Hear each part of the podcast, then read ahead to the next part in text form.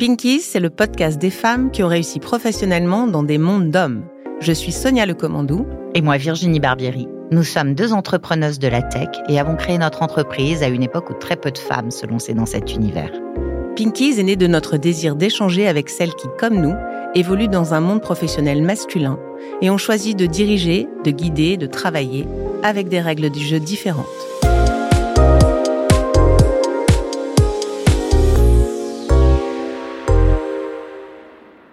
Aujourd'hui, nous sommes très heureuses et honorées d'accueillir pour ce premier épisode Maïlis Taube. Bonjour Maïlis. Bonjour. Alors Maïlis, tu as une bio assez incroyable. Tu es une femme de la data. Tu as créé pas moins de trois startups dans la tech, dont Pocket Result qui a 10 ans et Data Legal Drive que tu as cofondé avec ton mari plus récemment. Et puis tu as laissé les commandes de ces deux boîtes qui sont en croissance pour te consacrer à une nouvelle mission. Tu es présidente de la commission Femmes du numérique chez Numéum, qui est un, le syndicat de la tech. Et ton objectif, justement, c'est de travailler la mixité, c'est d'aider aujourd'hui les femmes à trouver leur place et peut-être se faire un nom dans la tech. Mais tu es aussi, et en fait j'avais envie de dire avant tout, maman de quatre enfants, une femme militante, engagée dans plein de causes. Et du coup, ce qui est certain, c'est qu'on va passer un très bon moment avec toi. Merci, je suis ravie. Alors, avant de parler de ton parcours, Maëlys, nous nous sommes demandé si finalement, dès petite, tu étais déjà aussi fonceuse et engagée, euh, et si tu gravitais déjà dans des milieux plutôt masculins. Alors, dès petite, euh, je me suis sentie euh, assez guerrière dans l'âme, effectivement. Je suis l'aînée de quatre filles. Et je n'ai pas vraiment évolué dans un milieu masculin. Bon, déjà, avec euh, mes trois sœurs. Et puis ensuite, euh, j'ai eu la chance d'être dans un pensionnat de filles euh, de la troisième à la terminale.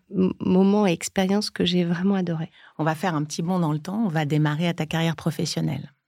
Tu commences de manière assez classique chez SFR à la grande époque de la téléphonie mobile en marketing. Et puis tu bifurques au bout d'une dizaine d'années pour l'entrepreneuriat et la data. Qu'est-ce qui fait que tu prends ce virage?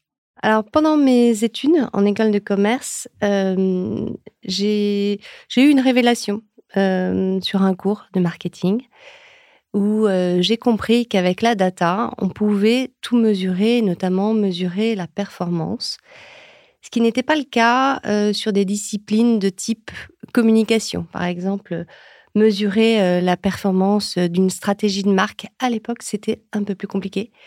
Aujourd'hui, c'est nettement plus clair. Et donc, euh, voilà, c'est ce goût quelque part de, la performance, de la mesure de performance pour un meilleur résultat, pour un meilleur pilotage, qui, euh, qui m'a drivé très vite sur, euh, sur ce domaine. Ok, mais c'est quand même l'entrepreneuriat, c'est différent de la grosse boîte. Il y a eu un déclencheur pour que tu te mettes à ton compte? Alors, tout d'abord, être chef d'entreprise, c'est quelque chose qui, qui était depuis toujours en moi, depuis le collège. Et puis, classiquement, comme tu, le dis, euh, je me suis mariée, j'ai eu des enfants et j'ai fait en sorte d'évoluer dans cette belle entreprise qui est SFR. Euh, jusqu'au moment où, paf, j'ai eu des jumeaux. Et là, c'est vrai que c'est déjà les premiers euh, congés mater, ça a quand même été bien freinant. Et à l'arrivée des deux autres, à moins de 40 ans, en étant un peu la blonde de service dans une direction euh, commerciale très masculine, j'avoue que j'ai eu du mal à, défendre mes intérêts. Ta société Pocket Result a 10 ans, Maïlis, c'est une vraie réussite. Et c'est surtout que quand on se remet à l'époque, c'était un vrai challenge euh, de lancer ce type d'entreprise parce que c'était une entreprise, je le rappelle, qui est un outil de BI qui mélange la data et la tech. Et à cette époque, c'est déjà un monde très, très masculin. À quel moment euh, tu te dis que tu as réussi dans ce milieu-là? Est-ce que tu te l'es dit euh, dès la première année parce que ça avait marché ou il a fallu attendre cinq ans? Euh, Et à quel moment vraiment tu te dis que tu as trouvé ta place dans ce monde de la data? Eh bien, figure-toi que je ne me suis jamais dit que j'ai réussi. c'est même un problème, en fait. Jusqu'à euh, récemment, finalement, euh, justement, au moment des 10 ans de, Pocket Result, où je me suis dit, mais Pocket Result, elle fait peut-être pas des dizaines de millions d'euros d'ARR, mais en revanche, elle est toujours là, cette boîte. Et finalement, je considère que ça, c'est une réussite. Parce que le nombre de startups euh, dans la tech, la data, euh, qui, euh, au bout d'un an, n'y arrivent pas, au bout de trois ans, cinq ans, bah, c'est, oui, c'est la, c'est la plupart, en fait. Donc, une boîte qui, qui est pérenne, et c'est le cas de Pocket Result, et notamment grâce à mon nouveau CEO, enfin maintenant il est plus trop nouveau puisqu'on est en 2023, mais un CEO associé que j'ai recruté en, 2019. Ok, c'est intéressant, je pense, euh, effectivement, cette euh, humilité, parce que je pense que c'est un truc que l'on retrouve souvent, des femmes qui ont du mal à dire qu'elles ont réussi euh, naturellement. Voilà. Il faut qu'on les titille sur le sujet pour qu'elles le reconnaissent. Aujourd'hui, tu dirige plus Pocket Result, du coup, c'est un CEO qui le fait. Tu es encore investi dedans Alors, c'est Rémi Bellavoine, euh, oui, qui dirige euh, Pocket Result. Euh, et c'est un choix que j'ai fait de manière hyper consciente et qu'on a travaillé d'ailleurs avec Rémi sur, sur quasiment deux ans. Euh, j'ai fait ce choix-là, et là, pour le coup, je me suis dit, je suis une femme, et peut-être que mon intelligence, je vais la mettre sur le fait que, euh, bah, ouais, il n'y a pas que le hard work in life, il y a aussi le fait de kiffer sa vie, kiffer sa vie sur le plan pro, hein, bien sûr, euh, se nourrir intellectuellement de manière très forte et très intense n'est pas forcément synonyme avec un maximum euh, de pression ou euh, même euh, à des postes prestigieux. Voilà, donc j'ai choisi de me dire, après, après 50 ans, ben, ma vieille, ma vieille, du coup, tu vas encore plus profiter de la vie parce que c'est pas à 65 que tu vas le faire. Et ça, en revanche, tu vois, c'est des modèles d'hommes euh, que je côtoie, que je vois, qui m'ont renvoyé cette image et que je ne voulais pas devenir. On a l'impression, quand tu parles, qu'aujourd'hui, tu as trouvé ta place. Est-ce qu'il y a des moments euh, chez Pocket Result ou ailleurs, dans ce monde un peu masculin de la data, où tu ne t'es pas senti à ta place? Tu as ressenti le fait que tu étais une femme? Alors, euh, au démarrage et avec euh, nos premiers euh, gros beaux clients comme Adidas, Renault, Française des Jeux, pas de souci avec ça. Et en fait, je ne m'en rendais absolument pas compte. c'est finalement, donc Pocket Result, je l'ai créé en 2013, et c'est vers 2016 que j'ai eu deux, deux faits révélateurs. Euh, le premier, ben, le 8 mars, je, suis allée à une conférence euh, spéciale sur euh, effectivement les, femmes dans la tech. Et là, je suis tombée de ma chaise en découvrant les stats de la présence du taux de filles dans les écoles d'ingénieurs. On était à moins de 20%. Moi, j'étais sûre qu'on était au moins à 40%. donc là, premier fait révélateur. Et deuxième fait révélateur, effectivement, j'ai tenté une levée de fonds que j'ai largement raté, pour pas mal de raisons que j'ai très, très, très vite, et je dois dire bien analysé. Et là, oui, je me suis retrouvée face à, des analystes euh, qui ne comprenaient pas la vision et qui ne. Je pense avait un certain regard. Euh, on, va, trouver un terme approprié, mais un certain regard euh, condescendant.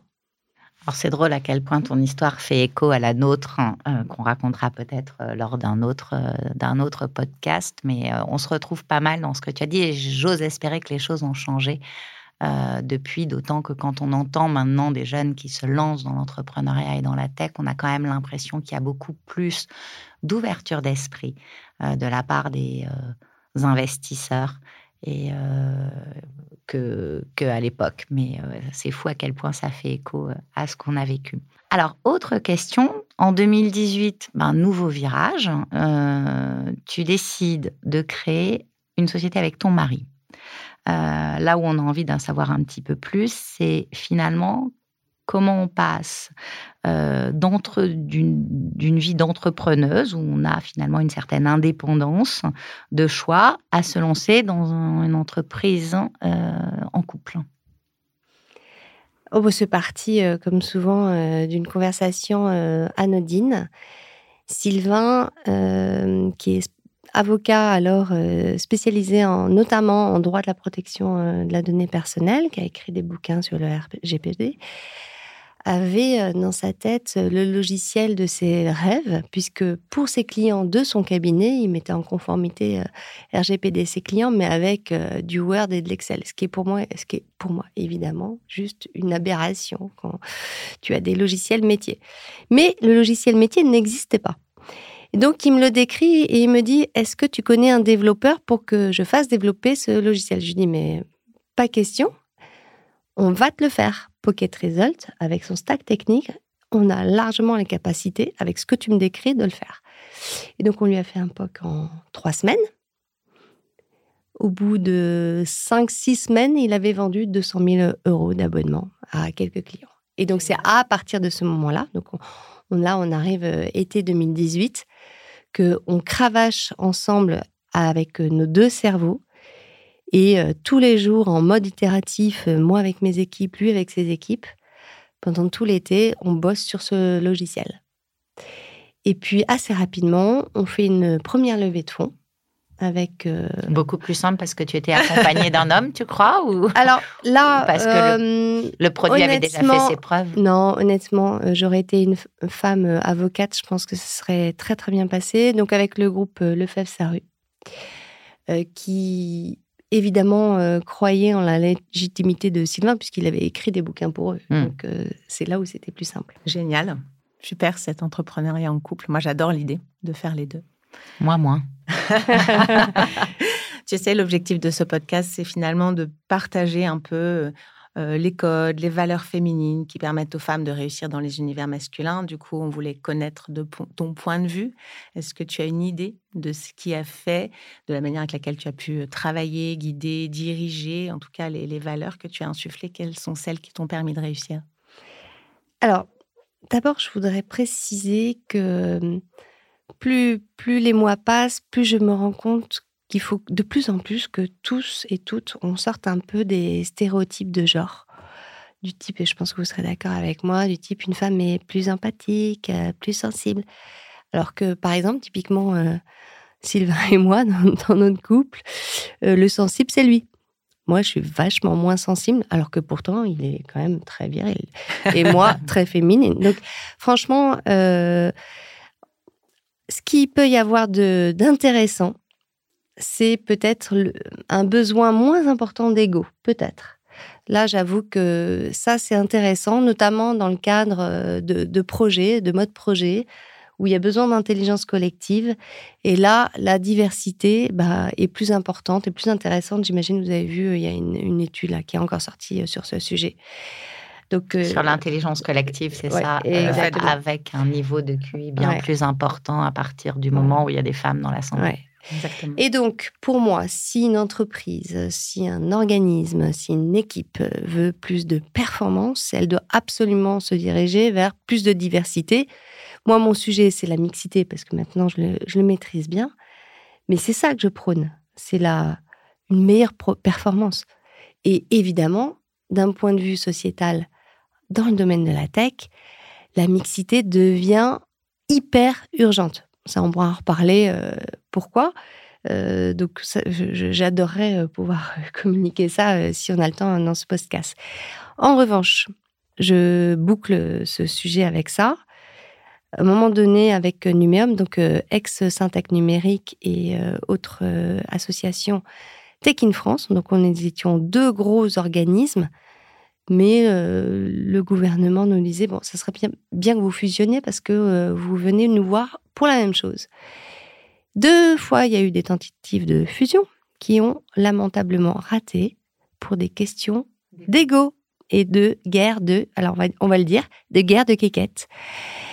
Euh, et bien la troisième, figurez-vous qu'elle a marché, notamment parce qu'il y avait quelques femmes euh, comme moi et des femmes notamment brillantes euh, qui ont œuvré à cette fusion. Et là, ça a marché. Donc voilà, peut-être qu'on pourrait identifier ça comme comme fait sensible et intéressant euh, sur euh, de la mixité pour plus de performance. Moi, je trouve ça peut-être intéressant de rebondir sur cette diversité que tu prônes dans la tech. Tu entends quoi par diversité et mixité? Alors, on passait ces sujets de, performance, on l'a bien compris maintenant. Euh, toutes les technos deep tech, que ce soit le quantique, euh, que ce soit l'IA, et notamment aujourd'hui avec euh, l'IA générative, les jumeaux numériques. Les jumeaux numériques, c'est en train de, de, révolutionner l'industrie, par exemple, aujourd'hui. Eh ben, il y a moins de 10% de femmes qui sont à la manœuvre euh, soit pour intégrer les algorithmes ou les sets de data, ou pour diriger les projets. En termes d'IA générative, ça paraît évident aujourd'hui de dire que s'il y a moins de 10% de filles qui codent ces algorithmes, les biais deviennent énormes et surtout très dangereux. Donc tu parles de la place des femmes dans ces milieux clairement de développement. Je savais, Maëlys, qu'en te posant la question des codes et des valeurs féminins, c'était pas forcément simple de répondre. Du coup, on t'a fait une petite surprise. On est allé interroger ta fille Mara. Euh, Mara a 25 ans. C'est la fondatrice d'Otypique, une société qui facilite la mise en relation entre les personnes neuroatypiques et les entreprises. Donc déjà, bravo Mara. Et on lui a demandé à elle ce qu'elle pensait de euh, finalement comment toi, tu avais pu réussir dans ce monde de la tech, avec quelles valeurs, avec quels codes. Et puis on lui a demandé aussi si parmi ces valeurs, il y en a que tu lui avais transmises. Et je te laisse découvrir sa réponse. Je pense que ce qui a permis à ma mère de prendre une place bien méritée dans un milieu surreprésenté par les hommes, c'est un combo euh, équilibré entre premièrement une combativité forte et engagée, elle sait choisir ses combats et quand elle en cible un, elle y va en armure, étendard au vent et elle ne lâche rien. Et euh, deuxièmement, une excellente capacité d'analyse des situations et des personnes avec beaucoup d'empathie. Elle se, met à la place des autres et elle care vraiment. Elle est une leader très juste qui sait se remettre en question et que l'on veut suivre. Et ça lui a permis de se positionner au milieu de tous ses acquis. Elle m'a transmis un peu tout ça, je dirais, ce mélange de feu et d'eau, cet engagement brûlant et passionné et cette analyse empathique des gens et des situations. Et elle reste d'ailleurs ma mentor préférée en management. Une réaction, Maïlis? Bon, alors déjà, euh, c'est kiffant hein, d'entendre sa fille euh, entrepreneuse. C'est ben là, tu vois, je, sens que j'ai réussi quelque chose. bon, bah, c'est chouette de se dire qu'on est le mentor de sa fille au-delà d'être sa maman euh, et qu'on est inspirante dans son, dans son quotidien de femme entrepreneuse. Euh, partant de ce principe, est-ce que toi, il y a eu des figures euh, masculines ou féminines qui t'ont inspiré euh, dans, au quotidien dans l'entrepreneuriat et qui continuent, ou d'autres personnes qui aujourd'hui euh, t'inspirent Alors, euh, je suis pas du genre à être euh, fan absolu d'un chanteur machin. Donc, je dois dire que je prends peut-être de toutes parts en termes d'inspiration. En revanche, en ce moment, chez Numéum, il y a une nouvelle euh, présidente euh, depuis juin dernier qui s'appelle Véronique Turner. Et je dois dire que ça faisait longtemps que j'avais pas côtoyé une personne avec un tel leadership, qui a une vision claire, qui sait emmener et qui sait diriger pour que ça se fasse. Avec enfin voilà, elle, elle est un, état d'esprit extrêmement euh, bienveillant, mais avec une autorité tout à fait euh, naturelle. Donc, euh, je peux te dire que quand elle parle, les autres membres du conseil d'administration ou du COMEX écoutent, écoutent avec respect. Et, et, ça, ça faisait longtemps que j'avais pas vu ça. Donc oui, je peux dire sans, sans aucune difficulté qu'aujourd'hui, Véronique Turner m'inspire. Super. Aujourd'hui, tu es présidente, toi, de la commission femmes du numérique et tu accompagnes toi aussi des femmes dans la tech. Quelles sont les valeurs féminines que tu retrouves le plus chez elles, même si j'entends ton fait de ne pas tomber dans les clichés. On t'a entendu tout à l'heure dire plutôt un défaut, un frein qu'elles avaient de parfois manquer d'ego, enfin qui peut se retrouver être aussi une qualité, mais qui est quelque chose où elles ont tendance, entre guillemets, à avoir faire preuve de plus d'humilité que les hommes. maintenant, est-ce qu'elles ont des qualités différentes, des valeurs que tu retrouves le plus chez elles? Et s'il y avait des freins à lever chez certaines, quels seraient-ils selon toi? Alors, euh, la mission que je me suis attribuée, c'est effectivement la mixité dans la tech. Alors déjà pour euh, pour travailler et aider, on va dire la trop de masculinité parce que je pense que c'est forcément nuisible puisque c'est déséquilibré. Et puis euh, par ailleurs les qualités de, de, beaucoup de femmes, alors pas forcément euh, de la majorité, donc c'est vrai que c'est pas, pas évident de ne pas faire de clichés, mais c'est vrai que euh, je côtoie plus souvent de femmes très bons managers, euh, curieuses, résilientes. Je pense que peut-être ce sera peut-être l'adjectif le plus commun, c'est la résilience. Euh, même si là aussi, euh, on, rencontre ça euh, chez beaucoup d'hommes et de jeunes hommes. Oui, voilà, c'est déjà pas mal. Résilience qui rime pour toi avec pérennité, c'est un peu la même chose. Tu vois, tu nous disais, j'ai créé une entreprise pérenne. Moi, je crois que c'est en effet une vraie valeur. Mm, mm. Petite question, donc Numéum est un syndicat, tu traites du coup de toutes ces questions avec le gouvernement. quelle évolution tu vois de ce point de vue dans la parité côté tech? Qu'il y a des... Alors, le gouvernement s'est saisi de l'urgence depuis euh, le début de l'année et a lancé euh, un énorme euh, groupe de travail pour un programme qui va débuter vraiment avant la fin de l'année, qui s'appelle Tech pour toutes. Donc c'est Elisabeth Borne hein, qui, a, qui a impulsé ça, qui accompagne 10 000 jeunes filles du début de leurs études à leur premier emploi, plutôt sorties d'école d'ingénieur, parce que même s'il manque de tout profil, de tout métier, et il n'y a pas forcément besoin d'avoir un diplôme d'ingénieur pour travailler dans la tech. En revanche, sur la deep tech, comme je vous l'ai dit, euh, on, a un manque cruel de talent. Et ces technos se privent de la moitié des talents. Donc, euh, c'est complètement stupide. Donc, aller euh, chercher des femmes sur ces sujets, c'est une vraie bonne stratégie, en fait. Euh, et donc euh, voilà, donc ça c'est euh, c'est un premier un premier mouvement que j'ai appelé une opération. Enfin, on prend le taureau par les cornes, puisque depuis dix ans il y a plein d'actions un peu éparpillées de toutes parts sur ce sujet de la mixité dans la tech ou de la féminisation de beaucoup de métiers hein, d'ailleurs. Et puis nous avons également la fondation Femmes at Numérique qui est présidée depuis juin dernier également par Elisabeth Moreno qui sort là bientôt un pass numérique jeune.